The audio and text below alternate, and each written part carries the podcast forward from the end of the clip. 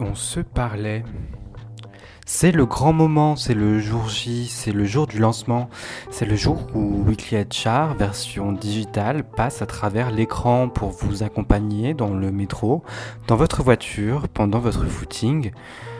Invité inspirant, échange avec les auditeurs, décryptage, autant de capsules audio enregistrées pour vous et diffusées tous les vendredis matins à 8h. Bonne Weekly HR et bon week-end.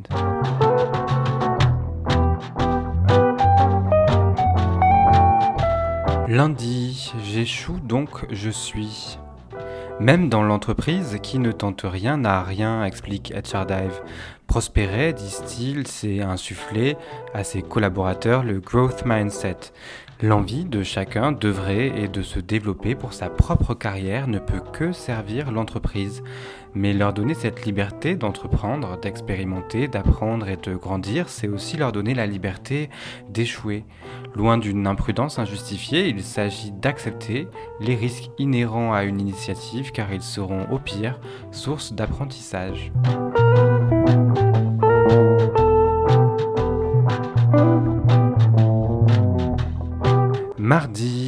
De penser dans la boîte.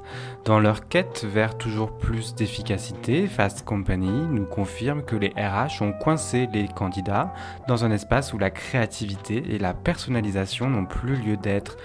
Pour être valorisé par une IA, un CV devra reprendre mot pour mot la fiche de poste et afficher une typographie standard.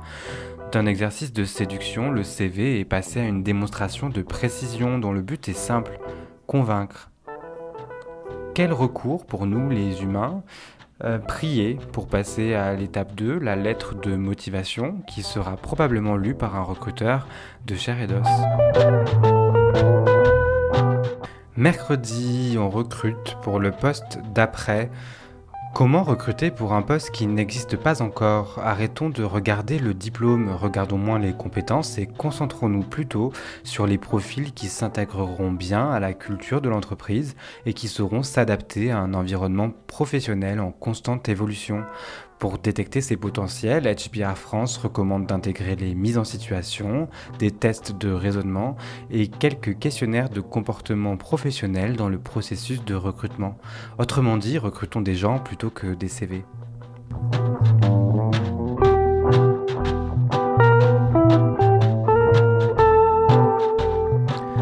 Jeudi, c'est la fin du micromanagement. Le micromanagement, pratique insidieuse et partout décriée, s'avère difficile à combattre.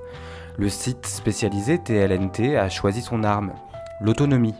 En la redéfinissant, on éloigne les peurs de baisse de performance pour mettre en exergue ses nombreux avantages. L'autonomie permet aux collaborateurs de prendre ses responsabilités et d'exprimer son potentiel tout en se sentant valorisé au sein de son équipe. Grâce à quelques bonnes pratiques, le manager évite les écueils du parent surprotecteur pour se transformer en chef de tribu qui se concentre sur les hommes plutôt que sur les tâches.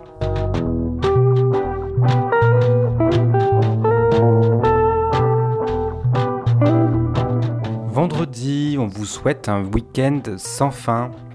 Un accès privilégié à la salle de sport, quelques journées de télétravail dans la semaine, une superbe salle de détente avec un baby-foot. Mais au final, que veulent vraiment les employés?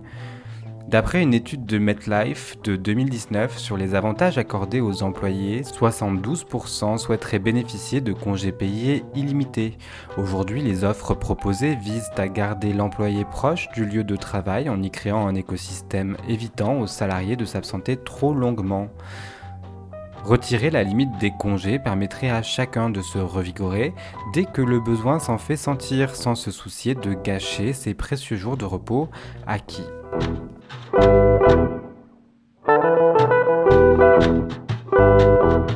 Weekly HR, c'est le podcast qui revient sur une semaine 100% RH tous les vendredis matins à 8h.